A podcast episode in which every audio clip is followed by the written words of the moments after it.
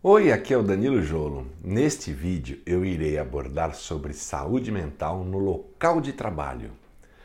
Um dos assuntos que mais serão abordados nas mídias em 2020 e nos próximos anos. Antes de iniciarmos a falar sobre este assunto, peço-lhe prestigiar este meu projeto de levar conteúdo a você e meu público, se inscrevendo aí no meu canal YouTube Aí embaixo tem um botão com o título Inscrever-se. Aperte e aperte também o sininho que está ao lado para receber notificações de futuras publicações, ok?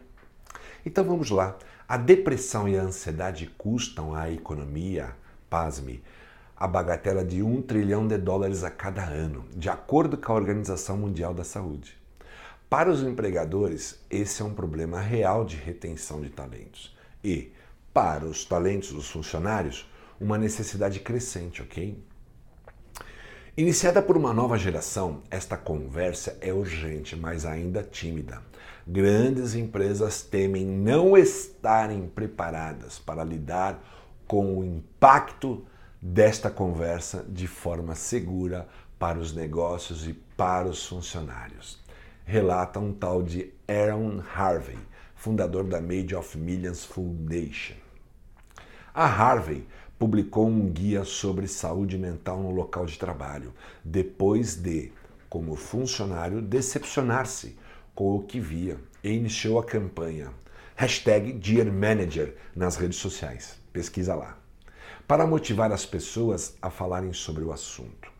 A promoção da saúde mental no local de trabalho, no entanto, gera questões de privacidade, exposição legal e discriminação. A psicóloga clínica Ellen Henriksen recomenda que, por razões legais, apenas funcionários iniciem a conversa. E devido ao estigma de que existem, os funcionários devem primeiro avaliar a cultura da empresa em que trabalham para decidir se há riscos em revelarem seus problemas de saúde mental. A abordagem deve contar com uma política de divulgação e um plano, com acomodações razoáveis, argumenta Hendrickson. É importante não apresentar os problemas de saúde mental como um quebra-cabeça que seu chefe precisa consertar. Os gerentes podem dar o exemplo, sendo francos sobre as suas próprias dificuldades. Para construir uma cultura de apoio com confidencialidade, confidencialidade, é fundamental ter um plano que permita acomodações e benefícios iguais aos da cobertura para questões de saúde física, ok?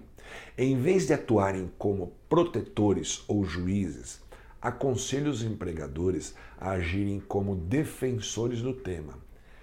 Conta Henningsen. Aqui embaixo no campo de descrição tem links para você aplicar testes super importantes para conhecer sua saúde mental. Estou falando de teste para medir seu nível de estresse, é fundamental saber disso. Teste para medir sua inteligência emocional, se você tem as famosas sequelas, sequelas né, sequestros de amígdalas. E teste para você saber como você reage às críticas.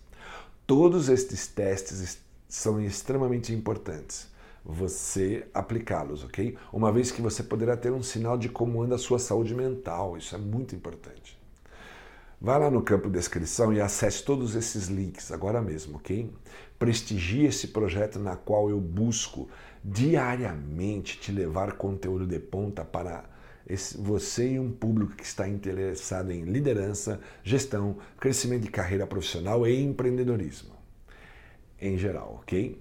Siga-me também no LinkedIn e Instagram, acessando pelo meu nome Danilo Jolo e Jolo com dois L's. Grande abraço e até o próximo vídeo.